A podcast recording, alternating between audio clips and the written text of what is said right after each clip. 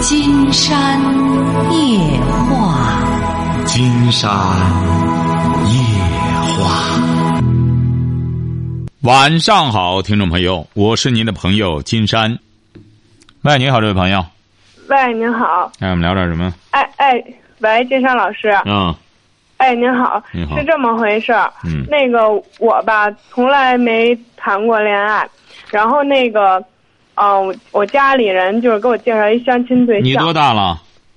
我二十五、二十四，快二十四了。啊，二十四岁，什么文化？嗯，大专。啊，没谈过，这第一次谈对象。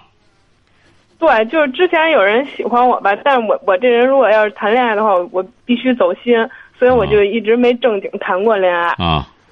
啊，然后那个我家里人吧，给我介绍一男朋友，男孩儿。然后那男孩呢，挺喜欢我的，他就是学习特好，他是那个本科学历，但是他考上研了，他没去，他就从小就是那种学习特好的那种男孩，然后那个他是一个工程师现在，然后挺喜欢我的，人品吧也挺不错的，家庭环境什么的也都还行，但是就是我就很难跟他聊天聊到一起。因为我就是从小我就想着怎么玩，他就是想着怎么学习，就我俩的想法都不一样。然后，但是，但是因为我是做导游的，他聊什么呢，我都能附和着跟着他聊。他老是跟我聊那种就是学术上的东西，我听不懂的东西，但是我都能附和着跟他聊。他就觉着我们俩能聊到一块儿。其实我跟他聊天，我自己心里我觉得很累。然后，但是我们家里面人吧，就觉得这男孩儿。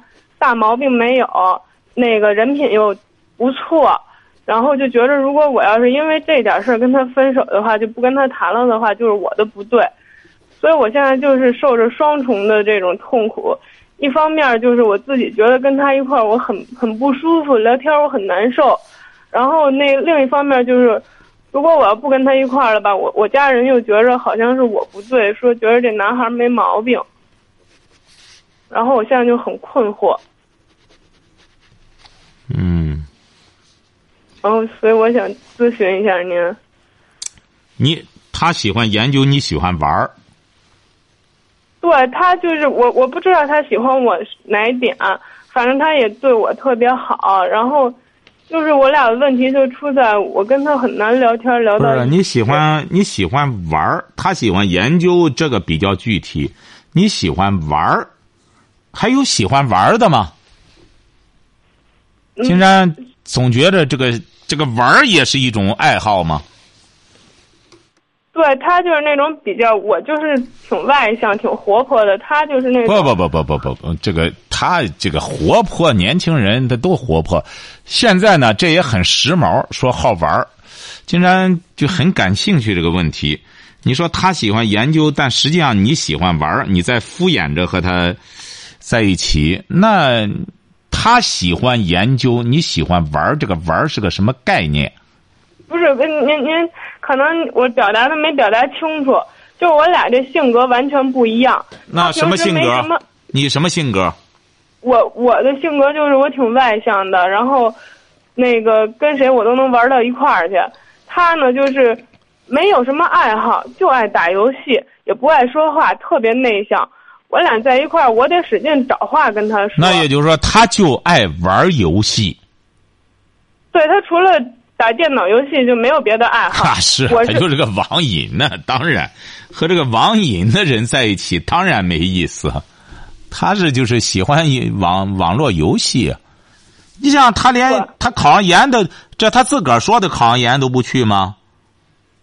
对他，他确实是学习特别好。不是，然后那个不是不是不是这个这个学习特别好和考上研不去这是两个概念，他为什么考上研不去呢？他说那个差十分没考上他理想的那个学校，那是不他特别因为这孩子他从小就特别要强，他就就这样，他现在也他喜欢要强。您看您您这个评价，金山觉得就有问题。他喜欢要强，和这大活闺女在一起，他都没兴趣，整天沉迷于网络游戏，他这是要强吗？不是，不是那个，不是我，我这意思就是他的爱好就是玩游戏，然后我的爱好是别的。然后他虽然你的爱好是什么？玩的。你的爱好是什么？他的爱好是玩游戏。你的爱好是？他是干嘛的？现在什么工程师啊？你这一说，他是那个，就是建筑工程师。就是在个建筑公司。对对对。哦，在建筑公司干。那么你你是玩什么呢？他玩游戏，你玩什么？我基本就是户外的体育运动，都挺喜欢的。哦，不是你你你对自个儿的有些评价，金山觉得也是挺迷茫。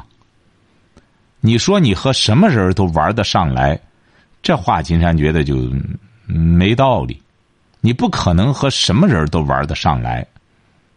是，就是我我就能附和着别人一块玩。哎，你只能，那你这样说的话，你就是只能跟着别人玩。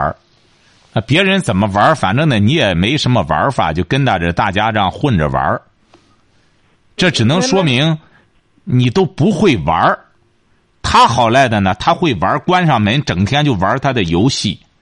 而你呢，由于不会玩你必须得今天有个朋友打电话，哎，对对对，妹子，咱上哪玩去吧？好，去去去，吃吃鸡哈啊！下次，哎，妹子，咱上哪去？哎那那里又有趴，就就就烤鸭子，咱吃烤鸭子哈。哎，后天再吃烧烤去，哎，你就你就附和着别人玩因为你自个儿玩不起来。没有，我我不是那意思，老师。您是哪意思？我那意，我那意思，我当然我也有自己我能玩的，但是你玩什么？我我喜欢玩潜水。你喜欢玩泉水？对。潜潜水啊，还是泉水啊？潜潜潜水。经常觉得您这爱好可是够高雅的。您您在哪里？您是青岛的吗？没有。您是哪儿的？北京的。北京的哦，你是到到到哪儿玩潜水去呢？就是东南亚那边。我的妈！您这爱好可真是，今天就花费不低，是不是啊？当然，别别的也有，就是我我这人吧比较随和，然后那个就是主我俩主要问题就是。很难聊天聊到一块儿。那不是，这不怪你，这不怪你。这个玩游戏的孩子啊，经常告诉你，您接触的太少了。您不相信，您去观察观察这种玩游戏的孩子，他不但他对女人都不感兴趣，晓得吧？哎，你不知道那些网瘾的那些男孩子为什么呢？因为这个网上啊，这个黄赌毒刺激的东西太多了，他玩那个东西啊，就相当于这个人呐，吃麻辣的东西吃的太厉害了，他吃其他正常饭食，他觉得没味道。嗯。哎，这个不是你不正常，确实是你遇到这么，你现在你要记住了，你这还算是和他恋爱期间呢，晓得吧？嗯，他都离不开那个网络游戏。你知道这个玩网络游戏的，他更多的，他不守着你玩的那些玩意儿，才真是让他上瘾的东西呢。你看着你到那，他冠冕堂皇的点两个玩意儿，他真正关起门来，他玩什么玩意儿，你就不知道了。嗯，哎，邪性着呢。你想想，这个这个网，这这这个这这就是一种精神毒品。鼓捣这东西。你比如说，为什么国外我们有些朋友就说了？你看美国人也也说有游戏问题，日本人也有游戏，没错。日本好多中国玩的游戏都是日本人发明的，他们那儿怎么兴不起来呢？很简单，你像在美国，十八岁是个成年的概念，到了十八岁就得自谋生路，自食其路，自食其力。哎，爸妈就不可能再给他钱了，晓得吧？是，哎，所以说他们就得出去工作。你比如说，像比尔盖茨，为什么他爸妈都是亿万富翁？只是他上了大学，他爸妈就不管他了。那你你你就得，你有本事你就上，没本事你就别上了。嗯。那么你就搞你的研究。而在我们中国，有些孩子他不一样，他一鼓捣上这东西，爸妈给他提供着钱，学校里呢压力又不大，他又没有毕业择业的这种压力。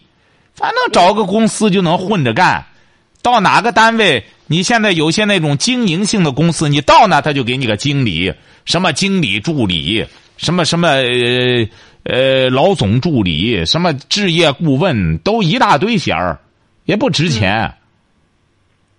哎，你像你对象这个走哪工地都是工程师，有点文化的他都封他个工程师，反正也不是国家承认那种。嗯，所以说，你和这个实际上你面对的是一个网瘾的这么一个年轻人，所以说你觉得和他在一块儿特别乏味。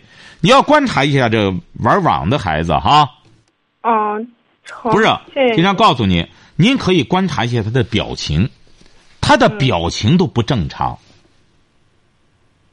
是吗？哎，你不相信你和他干什么的时候，他会很矮板的。这种玩这玩玩游戏的孩子，他除了到了游戏机跟前儿，哎，面对你不相信，你等着去观察观察他。当他对着他那游戏的时候，他面部肌肉总算就正常起来了。你要和他正常的交流的时候，他整个他没表情。是吗？嗯，所以说网瘾的患者，你为什么现在这么痛苦呢？就是你和他聊不起来。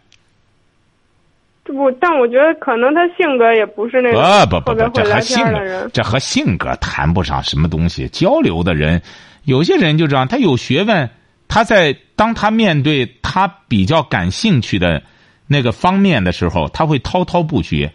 有文化的人都有这个特点，有文化的人啊，他不像那种没文化的人。没文化的人有个什么样的特点，你晓得吗？经常告诉你哈。这个没文化的人啊，和谁都能搭茬子，啊，谁说话他都能给他扯起来，哎，跟着人家，哎，这这和这个东扯葫芦，和那个西扯瓢，和谁都能搭话茬子，这就叫没文化的人。您您在北京，你知道，您您到北京那这胡同里之后，那那老太太说白了，那那街道干部什么的，和谁都能搭茬，和谁都有话，巴拉巴拉说起来滔滔不绝。您您能说那个他属于特别外向吗？那谈不上什么外向，就是扯吧。这人家在一块儿没话还能找话呢。而这个有文化的人，他的一个特点就是，和呢能谈得上来的人，他才会谈，就是诗向会者吟。那么我喜欢这个，呃，填词作诗。那么我和不会的人，整个不认字儿的人，我和他怎么怎么对对牙板子？对不上啊！我我明白您那意思了，但我我觉得好像我好像就是没文化的人，但是我我 那个那个我这男朋友其实他还挺有文化的，哎，不不不不不，你你把学历看成一种文化，这个有学历啊，实际上现在要拿个学历啊，你看你也是这个当代年轻人，人要想拿个学历啊，现在在我们国家拿个学历不难，他现在到国外拿学历啊挺难，那种正规的学校，为什么呢？你想想，你在美国一般的他那种正规的学校，他要求你读书的话，从高中就得有阅读，你必须得把这些书看完了，而且你还能登台表达，你能够很流畅的表述你的学术观点，晓得吧？是哎，你比如说，金山，呃，就发现，西方，呃，你比如在美国也好，在欧洲接受过这个一定教育的年轻人，他登台，在描述他的某种业务，描述他的某种职业的时候，他会滔滔不绝的、很流畅的去讲述，他起码有讲述能力。嗯而你像在我们国家，很多研究生毕业的人，他讲述能力也非常差。对哎是哎，对你比如说，往往国外这些人，你看他们露怯是露在哪里？当你和他提问题、真正对话的时候，他就不行了，因为那是即兴的发言，他就不行了。但是他正常的表述，他能够滔滔不绝的讲述那些东西，为什么呢？嗯就是实际上他们也是在背诵，也是要能够起码能复述自己的一些专业。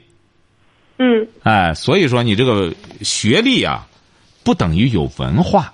这个人呢有学历，只能说明他，你比如他是学数学的，那么他可能在这个数学这个专业上，哎，他涉猎的比较多。但真正的作为一种文化，金山的理解就是他已经融为一种思想了。嗯再具体点，金山觉得就是这样。你比如说你吧，嗯呃，金山要用身体来比喻的话，你比如说你每天吃五谷杂粮，是不是啊？嗯你怎么才叫你吃的这些东西？怎么才叫成为你的东西了？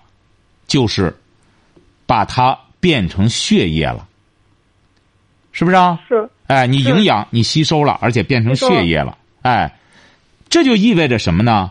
这个人要和别人在一起，你想让别人分享你的东西的时候，你嗯必须得变成血液给别人输血，这才算是帮了别人的忙，是不是啊？是哎，你不能说，哎呦，这这妹子，你今天想让我帮点忙，我今天刚吃完狗肉，我拿一块狗肉剁你身上吧，那个不好使。哎，你就拿块狗肉我撒你身上了，长这那它就长狗肉吗？它能？哎，所以说你得怎么着？你必须得，哎呦，他真是需要输血了，那么你给他，但是也有个什么问题啊？血型问题。是是吧？你不能说你什么血型，你 A 型血和 B 型血，你让我帮帮你吧，你给他输上了，他没命了，是不是啊？嗯这就是刚才你说的这个问题。我们这个人和人啊，不可能和谁都能搭嘎，晓得吧？是，哎，我们血。哎，人帮人还有个血型问题呢。你这你比如说你是 O 型血啊，那你可以帮别人，那别人可能有的时候那血还帮不了你呢。他总得有所选择，人的思想也是这样，人不可能和谁都能扯得上来，他总是有选择的。是。啊。你不要困惑，金山觉得就是这个男孩，你可以和他谈开这个问题，你可以把你的思想敢于，你不要一听说，哎哎呦，他要考研究生了，怎么他就考上博士又怎么着呢？考上博士只能说明他在他的那个研究领域之内，嗯。他走的比较远，但是在思想方面，他不一定很深刻，晓得吧？是，我明白了。哎，所以说你完全可以和你这个男朋友啊交流，你给他讲，你说你整天呢鼓捣这东西，我不喜欢这个。我们两个都是年轻人，现在我们应该寻找共同的话题。你不要被动的老去敷衍着迎合他。他一个玩游戏的孩子，他扯哪里扯哪里，并不是很高深，并不是他高深的，你理理解不了他。经常告诉你，一个数学家。一个物理学家，你像杨振宁先生，当他他获诺贝尔奖了，当他讲述一些物理现象的时候，反而我们是能听得懂的。嗯哎，为什么？大家就是这样，他能够由浅入深，嗯，是不是啊？金山可以说也是读了很多东西，特别是这种这个传统文化的一些东西。但是金山的话和所有听众，我们都是可以交流的，都是可以分享的，对不对啊？对，哎，就这个道理。这个人啊，他他讲出来这些东西，你听不懂，只能说明他也没消化。他要消化了，他会用一种你能够听得懂的方式来讲授给你听。你别刚才金山举这个例子，就是在说明，一个人不可能和任何人都合得上来，因为我们的身体也有一个选择的问题。一个人帮一个人，只有他的血型一样，那么而且他还得没有病的情况下，他才有可能输血给他，是不是啊？是那么我们的思想也是这样，只有我们的价值观一样、世界观一样，我们才能够分享，我们才能够分享思想，就是我们都有思想，才能够分享。你比如说，我本身是个网瘾患者，我整天在玩游戏，嗯我和你是没法交流的。为什么呢？因为我没有思想，我没有有能和你分享的东西。所以说，人和人之间的肉体之间想分享的只有血液，那么思人和人之间精神方面能够分享的只有思想，嗯而不是学历。是，但您知道吗？有的时候我就是表达一下我的想法，他老是不认同我的想法。你举个例子他你举个例子自己那个是对的。你举个例子。哦，哎，我这一时还想不上来，就是嗯，比如说那个，就有一回，然后我就看见人家把那个瓜子皮往往地上扔了，然后我说你，我就跟那阿姨说，我说阿姨您这瓜子皮不能往地上扔，然后那个他就觉得我做的不对，谁说你做的不对啊？就就这男孩就觉得我做的不对，为什么就觉得社会大环境就觉得我不应该这么说，说我如果我要是说了，就大家都觉得我不好，因为中国就这大环境就这样。那这不就是他不对吗？这不明显的就是你对他不对呀、那大这这个大环境，正因为大环境都这样，我们每个人才应该努力去做。你比如你作为一个北京姑娘，能够有这种行为的话，金山就觉得你这就叫素质，谢谢你这就叫思想，不是？这就就是这样。你能够直面直，人家这个地面挺好的瓜子皮儿，人家打扫挺干净的，但那些瓜子皮儿扔地下，是不是啊？你像公园里头花开的好好的，那有些人就把它摘下来，然后举手里拍个照，然后就把那花扔了，是不是啊？你说这些行为如果没人去管的话，那这个这个大环境不越来越差了吗？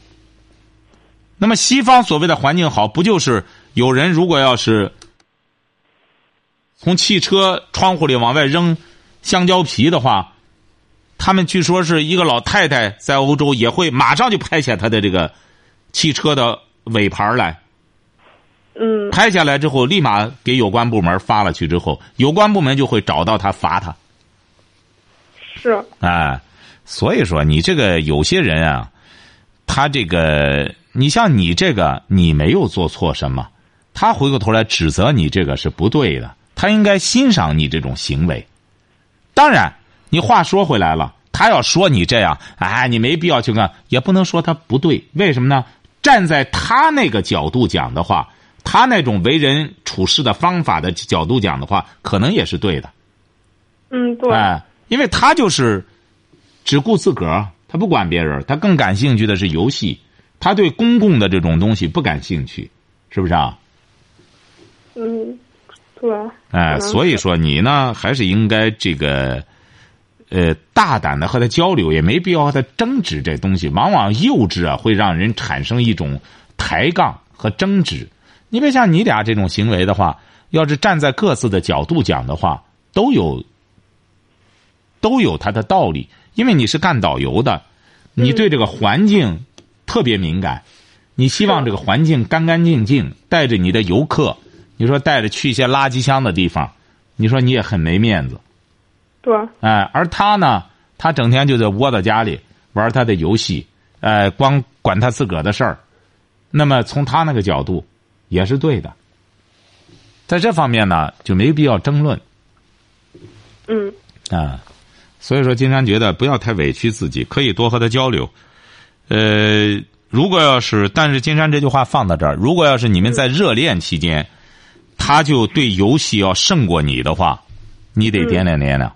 那么结婚之后，你受冷落的这种百分比的话，那就是百分之百了，好的吧？成哎，好嘞，祝你祝你幸福哈。啊，再见。您嗯。喂，你好，这位朋友。呃，是金山路，金没错，山老师吧？没错，我们聊点什么？没错。呃，我我我一个对象吧，他是河北省的，他没没有离婚。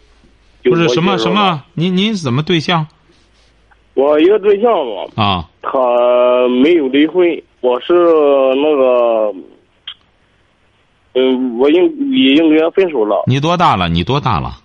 我今年二十六，二十六岁。您是哪儿的？我是济南的。哦，您是济南的。您这对对象，您的对象还是？啊对对对您是不是交了个女朋友啊？对对对，啊，您这女朋友呃多大了？她二十八吧。二十八岁。嗯，她是河北的。对。你怎么认识她的？呃，我有我一个同事给我介绍的。啊，还介绍的。她没离婚，他就把她介绍给你。呃，那时候咋知不道啊？你那朋友可知道啊？呃，他也知不道我。他不知道，他就给你介绍；他不知道，他就给你介绍这种女人啊。这这也我也我也不清楚，啊，你俩怎么着见过面吗？见过三四回吧。见过三四回，对，怎么见的？你跑去见他的，还是他来见你啊？呃，头一回是我记得是头年的，是十一月十一月二十六，是礼拜六吧？你上哪儿见的他？河北武城古城。啊，你上武城去，你上故城去见的他。对对对，啊，你说的这个河北就是黄河以北啊。呃，那个对，那武城不就是在还是在山东吗？对对对对对对我的妈，这河北整个，您您这说的这让人一听还是河北的呢。您这一说就是黄河以北的，说吧，嗯，对，他没离婚怎么着了？你去见他和他见待多长时间？去见他？呃，过完年正月二十他来的，不是你到武城去怎么见的他？是他一个也也是媒婆，啊，你去武啊城啊？就武武城怎么见的他？呃，我我开车去的，你还有车？没没有，我借了一个车，你开车在那和他待多长时间啊？呃，一天吧，一天干嘛了？呃，是就是跟他聊了二十分钟，把这号要来了，一天就聊了二十分钟啊？啊，还还没没有，还来吃吃饭了，吃饭有有都一个多小时，要什么号来了？手机号，为了要个五手机号，租着车跑到武城去见他去，花多少钱啊？那时候花了一个饭钱，花了七八百吧，给他多少钱啊？我我掏钱，什么？我掏的钱，啊，没错，你掏的钱，你这、哦这个说白了，这还还还介绍呢，这叫介绍人吗？这叫拉皮条的。是啊，我我也这么了？我也搞不我不明白，他没他这么了？也没离婚，我打电话，我又给崩了。崩呢！这帮小子合起伙来算计你啊，想骗你的钱儿。后来把那三万都要回来了。骗多少钱去啊？嗯，四万七吧，还有还有一万一万六七吧，要回多少钱来啊？要回三万三万来吧，赔了多少钱啊？赔了一万七。赔了一万七。嗯，和这女的睡觉了吗？没有。一万七。哎呀，您还没算你租车钱那些钱呢。那那钱一共二百多块钱。嗯。您说您这经常发现你怎么？你说这帮小子，你说多缺德，合起伙来，你说涮人家，你让人家，你说人你干嘛挣钱？你靠什么挣钱？我是安空调的，你是干嘛的？安空调，安安装空调。安装空调。嗯，怎么着了？这最终让这帮小子骗你一万多块钱去。怎么知道？过两天再回去给他要去啊？你还要什么？你也要不回来了。这一大帮人合起伙来一块儿骗你。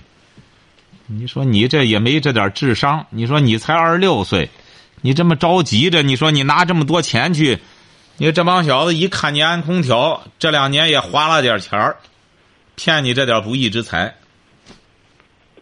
是呀，我也不明白这事了。我一会儿，那你现在打电话什么？意思啊？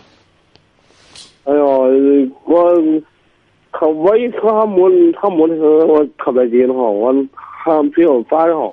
你急什么呀？你再弄让人逮住你之后，你这就，你就是个第三者。你还要一下逮住你，还麻烦了。也再不这样了。哎，以后记住了哈，嗯、找对自个儿呢，先把自个儿这俩钱儿弄好，然后呢，呃或者离着家近点儿的话，划了个什么房子，自个儿有个住的地方。我然后我盖的盖的楼，盖到一个二层楼，我个人盖的。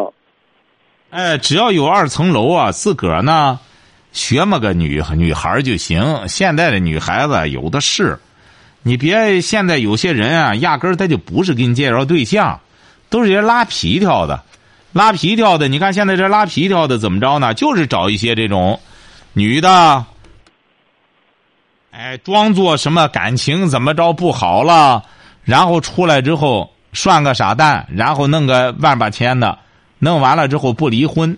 所以说，这种人呢，你一定要离他们远远的。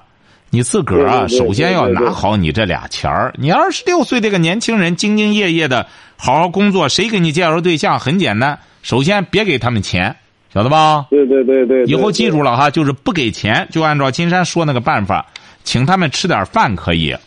吃饭呢，也不要大手大脚。这个女孩子真想和你谈对象的时候啊，你这样大手大脚，她也会很反感你。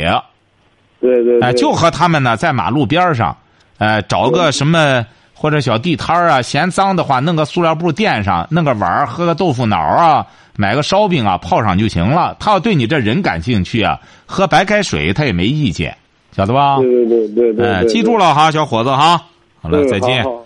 你说这些人真坏，你说人家挣俩钱容易吗？你这样骗人。哎，你好，这位朋友。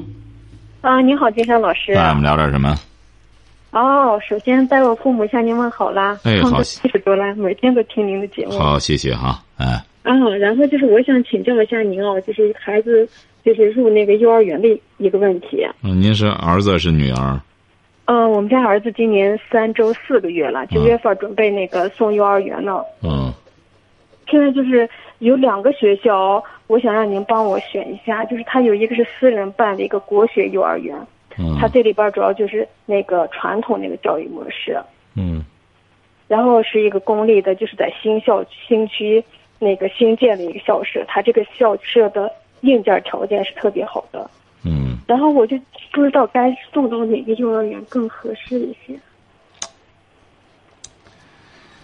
哎，我都去过啊，你都去过，你都去过，不不要说名字哈，你都去过，嗯，看的这个国学的怎么样？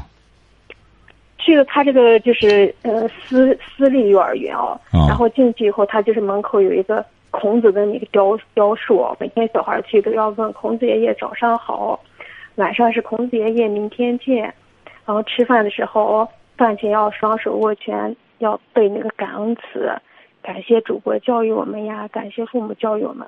他主要就是那个，啊，有那个竖版的那个繁体字的那个书，都是那种的《论语》呀那些的。哎呀，嗯，说说白了，你要让金山帮你选择呢，金山觉得也有一定的难度。为什么您有这种选择的这个？哎呀，我纠结的好。对，纠结呢，因为说白了，如果要是，呃，因为我们现在有些这种私立的这种学校啊，金山，嗯，不好去说，就在于什么呢？出发点的问题。您比如说，这个很多这个办私立的这个学校的人呢，他如果是出发点是为了挣钱的话，金山觉得办好的可能性不大。为什么是这样？哈，就是完全商业化的一种想法的话，金山觉得办好的可能性不大。你比如说，咱就以这个山东的这个山东大学，这个。山东大学现在这个山东医科大学这个地方吧，你你是山东的吗？我是内蒙古的。哦，你是内蒙古的啊？你比如像山东有一个山东大学，那山东医科大学现在归了山东大学了。他过去这个实际上这个医科大学这一块呢，嗯，当年的时候啊，他也是就接近一百年前了。是一个美国人，他来办的。他本身是一个医学博士，他呢就是想着现在在那个学校里也都立着他的像，就是他就是有这一种想传播他的一种理念的想法，所以说他来了又办医科大学又办医院，晓得吧？哎，他是为了施展他的一种抱负。你比如我们现在吧，这个为什么现在不好不好说？就在哪里呢？金山没有具体去考察，你比如说，现在有些私人办的这些这些学校，金山也接触了很多。金山不太了解内蒙这一块儿哈。嗯，金山觉得呢不是很理想，为什么呢？就是因为他这个校长本身，他就没有那种很坚实的一种教育理念，晓得吧？他所炫耀的也不是他的教育理念，更多的是炫耀的他的一种生活模式啊，或者他拥有的财富啊，他是从这个角度出发。所以说，金山给您提这个建议的目的呢，就是你作为一个年轻母亲，你应该勇于去考察这所学校，要去和他这个办学的领导见面。你比如公立的学校，他可以不见你，是不是啊？嗯。你们公立的，尤其是现在公立的大学，校长呢就是个大官儿，他一般的也不见学生。哎，一般的也就这也就除了在讲台上见见，为什么呢？因为他那个理念就不行，他就把自己当成一个官。我这个级别说白了也不低，也是厅级。你你啊，你见厅长容易，见我容易吗？他是以官来炫炫耀。如果他是一个教育者的话，他可能就没有这架子，他愿意和别人交锋，哪怕你是我的一个。很普通的学生，你要有很好的理念的话，那么我愿意和你交流。所以说，这就是我们中国人有的时候给给外国的校长写信，就觉得奇怪，为什么他会接见我呢？就像上世纪三十年代的时候，中国的一般的留学生跑到这个欧洲去之后，罗素直接接待他们。那对中国人来说，罗素啊，这大哲学家。我们都是对对仰视都见不着的，没想到到那儿去之后，人家就很平易的，不但接见，而且还会和他交流，甚至你写了信给他们之后，他会给你回信的。对。哎，所以说，作为私立的办学者，金山觉得，如果他们没有这种理念的话，说白了，他很有可能就是一个商人，他本身不懂教育。他可能叫一帮人来，就是怎么用这种方式能够敛财，因为现在都在谈传统教育，一说传统文化，那么现在就有些人打这个概念，一说这个挺好干什么？金山觉得，反正看了很多，不是很理想。为什么不是很理想？哈，你看金山说的有没有道理？哈，嗯嗯嗯。第一点。办学者对传统文化并没有一个全面的把控，晓得吧？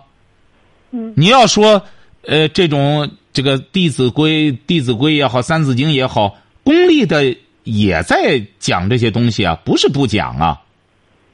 哦。哎，公立幼儿园也讲啊，公立的学校也也，这本来就是国家提倡的。